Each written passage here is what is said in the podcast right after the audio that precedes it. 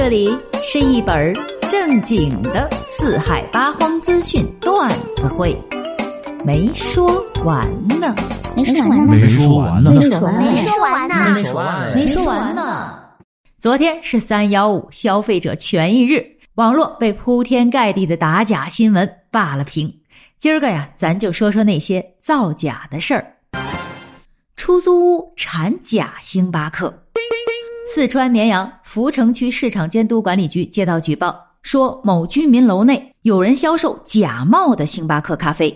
执法人员达到现场后，在楼下偶遇到正要送外卖的孔某某。通过现场的情况分析，执法人员确认这外卖员孔某某就是这个生产点的负责人，而孔某某呢也无法提供食品经营的许可证和营业执照等资质。该男子对外宣称是帮顾客到正规星巴克咖啡店去购买，实际上则是在出租屋里制作，并配送给顾客。不会吧？执法人员对其生产工具和原材料采取了强制措施。据了解，该窝点共计接单七百二十九单，涉案金额高达四万余元。执法部门呢也将约谈外卖平台，同时也提醒咱们消费者在购买产品和服务的时候，一定要选择正规的门店进行消费。嗯，看到没有啊？这说明了什么呀？喝啥牌子都一样。早就说过嘛，你说瑞幸它不香吗？啊，真香！中国人要支持国牌啦。看我的吧！接下来啊，再说一个吃不到、喝不到、摸不到的，时下最热火的直播打赏。直播间里啊，刷一个嘉年华的礼物需要三千块钱，一个帝王套甚至需要一万八千多元。是什么让粉丝大哥不断的掏钱刷礼物打赏呢？原来是女主播微信实则男运营专骗粉丝大哥。哈尔滨的巨响互赢传媒有限公司号称全国十强的直播工会，下辖三十多家分公司和加盟伙伴，拥有三千多名签约艺人，两千多个直播间。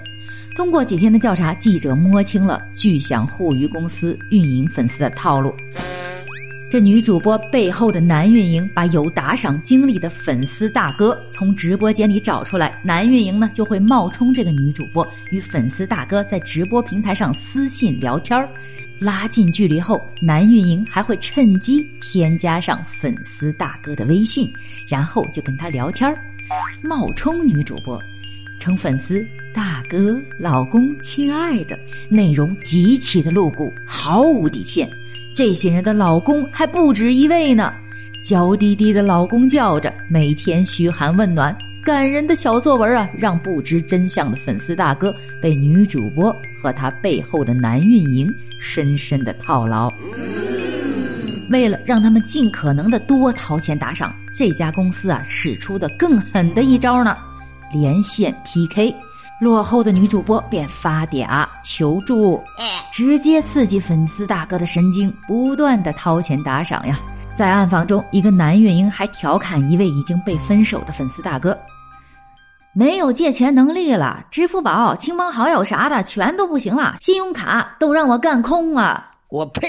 还有个大学生每天刷礼物超过一千元，他还嘲笑他说：“慢慢的，老师都能给他劝退了，我谁都不带可怜的。”这种人，我往死里整他们，防不胜防啊！他们就这么着，吃大哥，喝大哥，吃完大哥，骂大哥，就这么着，公司的娱乐女主播和男运营将不明真相的粉丝大哥骗得团团转，掏空口袋里的钱，不断的刷礼物打赏。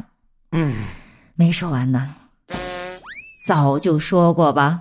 还是男人最了解男人，这抠脚大汉是没跑了 呀！有些人啊，就是人傻钱多，有钱难买我愿意，根本不在乎那点钱呀，玩的就是虚荣心。但我就搞不懂了哈，那些没钱的，甚至还要借钱贷款去刷礼物的，那又是图个啥呀？神经病啊！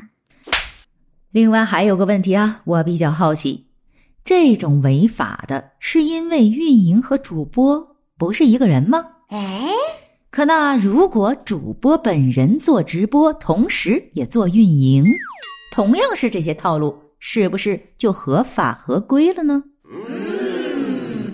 我们说啊，除了亡羊补牢的挽救措施，防患未然的预防措施，才是捍卫消费者权利最好的手段。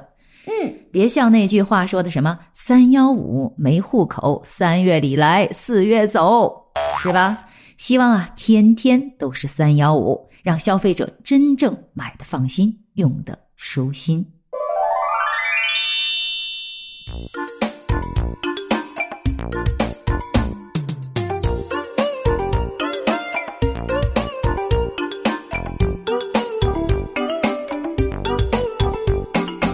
下面说个歪果的事儿，在继俄国的猫和书之后，这俄国的狗子也没有幸免这波的制裁啊。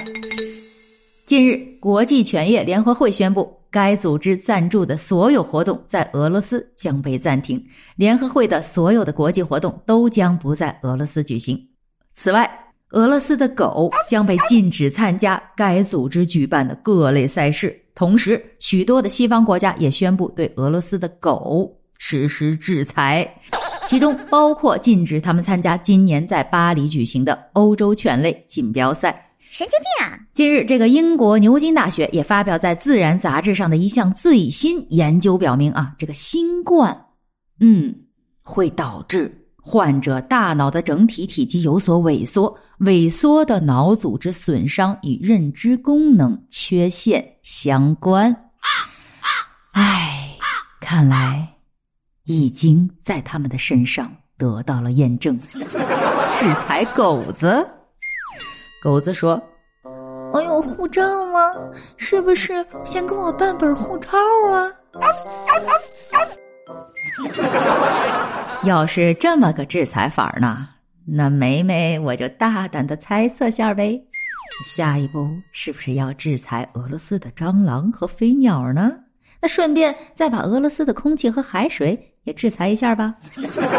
开什么国际玩笑啊？对呀。